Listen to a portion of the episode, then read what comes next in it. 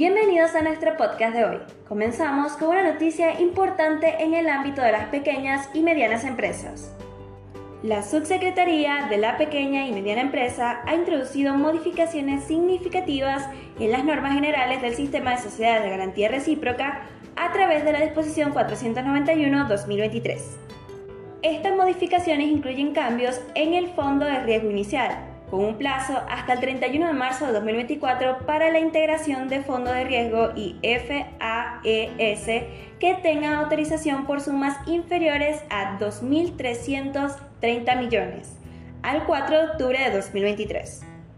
Además, se han establecido requisitos para que los socios protectores realicen aportes al fondo de riesgo, relacionados con el grado de utilización del fondo en los tres meses anteriores. También se ha contemplado excepciones para solicitar aumentos en el fondo de riesgo hasta el 31 de diciembre de 2023. Estos cambios tienen un impacto significativo en el sistema de SGR y pueden influir en las decisiones de financiamiento de muchas pequeñas y medianas empresas.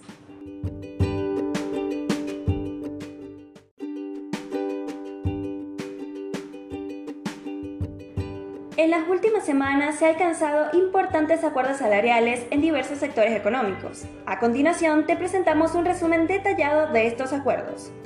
Comercio. La Federación Argentina de Empleados de Comercio y Servicio, junto con las entidades representantes del sector mercantil, llegaron a un acuerdo para la actualización salarial. Este acuerdo implica aumentos salariales distribuidos en tres tramos durante los meses de octubre, noviembre y diciembre de 2023.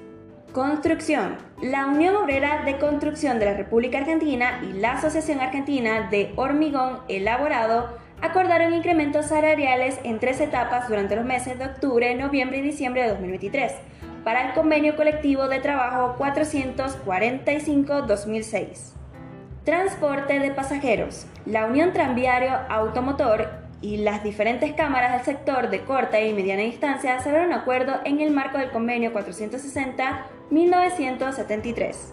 Este acuerdo establece nuevos salarios básicos a partir de los meses de octubre, noviembre y diciembre de 2023.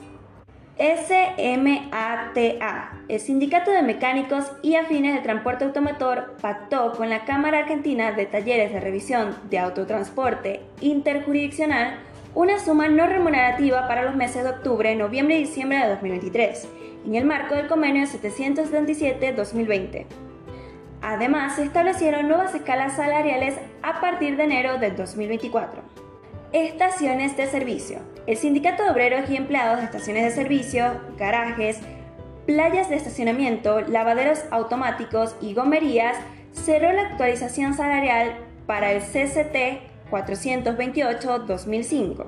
Se prevé incrementos en los salarios durante los meses de octubre, noviembre y diciembre de 2023, junto con nuevas escalas salariales a partir de noviembre y diciembre de 2023, así como en enero del 2024. Mineros. La Asociación Obrera Minera Argentina cerra acuerdos salariales para las ramas de molienda de minerales y abrasismos. Para la rama de molienda se acordó un aumento del 22% a partir de octubre y otro del 13,5% desde noviembre de 2023. En cuanto a la rama de abrasismo, se estableció un aumento del 16% aplicable desde noviembre de 2023. Estos acuerdos representan un paso importante para los trabajadores en estos sectores y reflejan los esfuerzos de los sindicatos y cámaras empresariales para garantizar condiciones laborales justas y equitativas.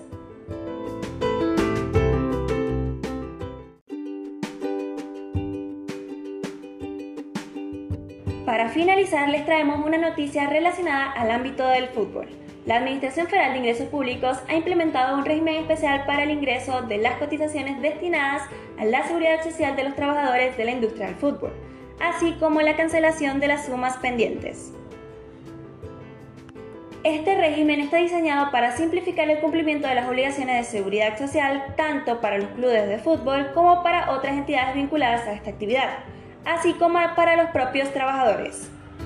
Es importante recordar que mediante una resolución anterior, Resolución General AFID 1580, se establecieron las formalidades, plazos y demás condiciones que debían cumplir las asociaciones del fútbol argentino y los clubes incluidos en este régimen especial.